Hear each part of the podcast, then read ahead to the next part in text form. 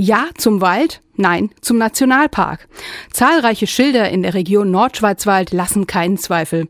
Ein Nationalpark ist hier unerwünscht. Die Gegner haben sich am 27. November 2013 vor dem Landtag in Stuttgart versammelt, um ihrem Protest Nachdruck zu verleihen. Mit Trillerpfeifen, Jagdhörnern und Sprechchören versuchen sie, die Befürworter zum Schweigen zu bringen.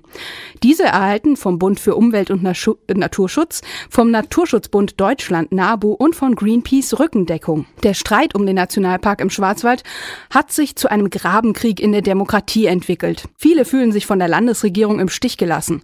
Empörung und Wut schlagen hohe Wellen, Emotionen, die fast vergessen lassen, dass es hier eigentlich nur um einen Nationalpark geht. Radio KIT-Reporter Gesa Winzing hat mit einem Naturschutzexperten über Pro und Contra gesprochen. In Baden-Württemberg ist der Schwarzwald ein vielbesuchtes Reiseziel.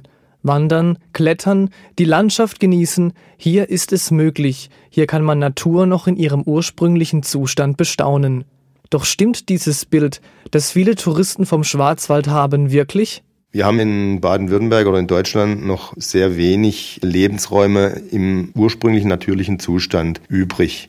Das beläuft sich auf ganz wenige Prozent. Beispiel Wald. Im Wirtschaftswald werden die natürlichen Prozesse praktisch mit dem Einschlag, mit der Holzernte abgekappt.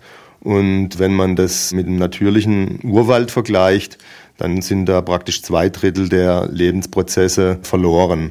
Und auf diese Lebensprozesse, sprich auf Verrottungsprozesse im Totholz, sind eben viele Tierarten, die heute vom Aussterben bedroht sind, angewiesen. Luis Scheuermann ist Waldexperte bei Greenpeace Deutschland.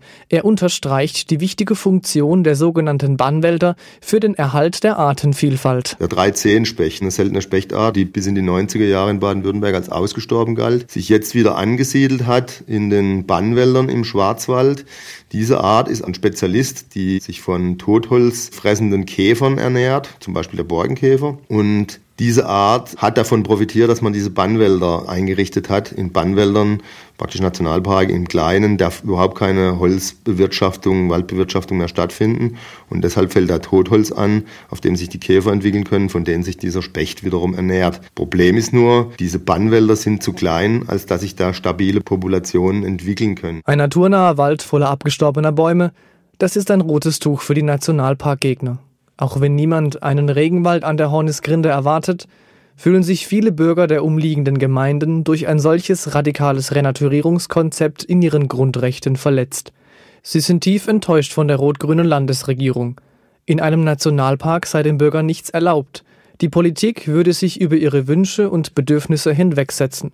Dr. Dirk Herrmann ist Rechtsanwalt und Experte für Umweltrecht aus Karlsruhe und hält diesen Vorwurf für ungerechtfertigt. Bei der Aufstellung ist der Bürgerschaft der Nationalparkgemeinden frühzeitig Gelegenheit zu geben, sich über die Ziele und Inhalte des Nationalparkplans zu informieren und Anregungen einzubringen. Insofern können alle Bürger der Nationalparkgemeinden sich an der Aufstellung des Nationalparkplans beteiligen. Dieser Bürgerbeteiligungsprozess ist inzwischen abgelaufen. Die Einrichtung des Parks wurde beschlossen. Auch ein Schreiben des zuständigen Ministers für ländlichen Raum und Verbraucherschutz, Alexander Bonde, hat die Gemüter kaum beruhigen können. Für den Naturschutzexperten Luis Scheuermann ist das ein äußerst kurzsichtiges Verhalten. Natürlich wird es immer wieder ein paar Hardcore-Gegner geben, die ureigenste Interessen haben, dass es keinen Nationalpark gibt. Die sitzen vielleicht in der Holzwirtschaft, in der Sägewirtschaft oder im Jagdbereich. Klar, man kann es da nicht allen recht machen. Uns geht es nicht um den Eintrag ins Guinness-Buch der Rekorde, wer hat die meisten Arten, sondern es geht darum, wer hat die meisten typischen Arten im natürlichen Waldbereich. Der Park werde als Tourismusmagnet auch ökonomischen Mehrwert bringen. Die vom deutschen Forstökologen Knut Sturm entwickelte Naturschutzstrategie des sogenannten Prozessschutzes sei außerdem in Zeiten des Klimawandels das Mittel der Wahl, so Luis Scheuermann. Was da im Endeffekt passiert, wissen wir nicht. Wir haben keine Kristallkugeln. Die Idee des Prozessschutzes ist ja, Prozesse einfach laufen zu lassen, nicht einen bestimmten Zustand zu erhalten, wie jetzt im klassischen Naturschutz. Und was die Natur da dann mit diesem Laufen lassen macht, wissen wir nicht. Wir können uns nur vorstellen, dass solche Tierarten wie der 13-Specht davon profitieren. Das wäre schön. Aber ob das im Endeffekt klappt, wissen wir nicht, denn wir halten uns raus. Wir wollen Natur Natur sein lassen und die Natur wird selber sehen, was sie für richtig hält, was sie da macht. Deshalb ist der Mensch da einfach nur staunender Zuschauer.